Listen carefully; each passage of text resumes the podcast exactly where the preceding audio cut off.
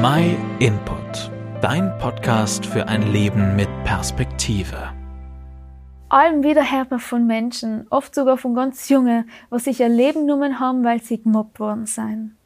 Die Gründe für Mobbing sind dabei ganz unterschiedlich. Man entspricht nicht in Ideal, ist irgendwie komisch, hat vielleicht ein körperliches Handicap oder nicht die neueste Mode.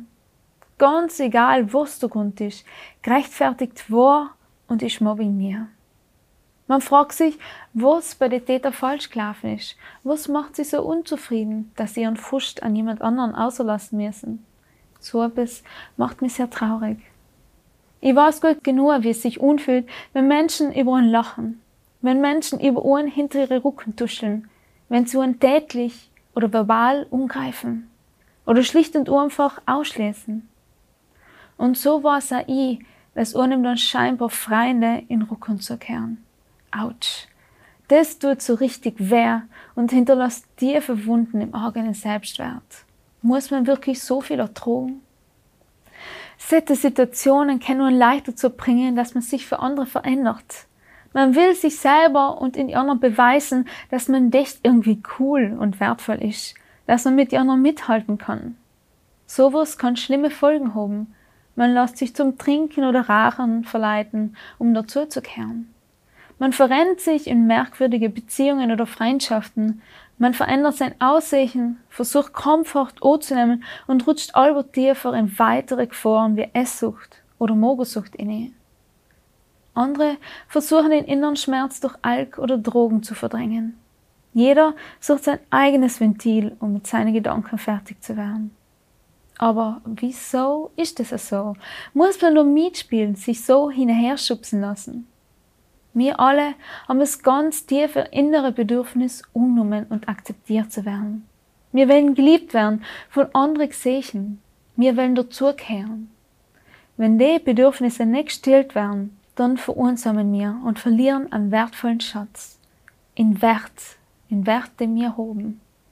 Wir lassen zu, dass wir uns irgendwann selber nicht mehr als wertvoll sehen. Aber genau heute will ich dir Mut machen. Zum einen bist du nicht allein mit den Gedanken. Wenn du selber in der Situation bist, dann red mit vertrauenswürdigen Leid drüber. Mit Leid aus deiner Familie, einem guten Freund, mit einem Lehrer. Mach sowas nicht mit dir allein aus. Es gibt Menschen, die dich lieben und die dir helfen können und dir helfen wollen. Und noch eine gute Nachricht habe ich für dich. Es gibt jemanden, der genau all die Bedürfnisse nach Anerkennung und Liebe in dir stillen kann. Das kann allein Gott. Er hat dich erschaffen und weißt du, was er gesagt hat, wenn er dich gesehen hat? Sehr gut. Er ist richtig begeistert von dir und er liebt dich viel mehr, als du es dir je vorstellen kannst. Vor allem freut er sich, wenn du mit ihm redest. Du kannst ihm alles sagen, was du gerade sagen willst. Du kannst vor ihm weinen. Du kannst deine Verzweiflung ausschreien. Er wird nicht miet oder sierig wegen. Im Gegenteil, er weint mit dir und er spürt, was du spürst, all dein Schmerz, all deine Trauer. Wenn du dir das noch nie getraut hast, dann probierst echt einfach heute aus. Und wenn du das nicht allein willst und niemanden kennst, der mit dir beten kann, dann meld dich heute noch bei uns. Wir helfen dir gern weiter und beten mit dir und für dich. Vielen Dank, dass du dir den My Input Impuls angehört hast. Wenn du mehr wissen willst, geh auf unsere Website myinput.it oder folge uns auf YouTube, Facebook und Instagram.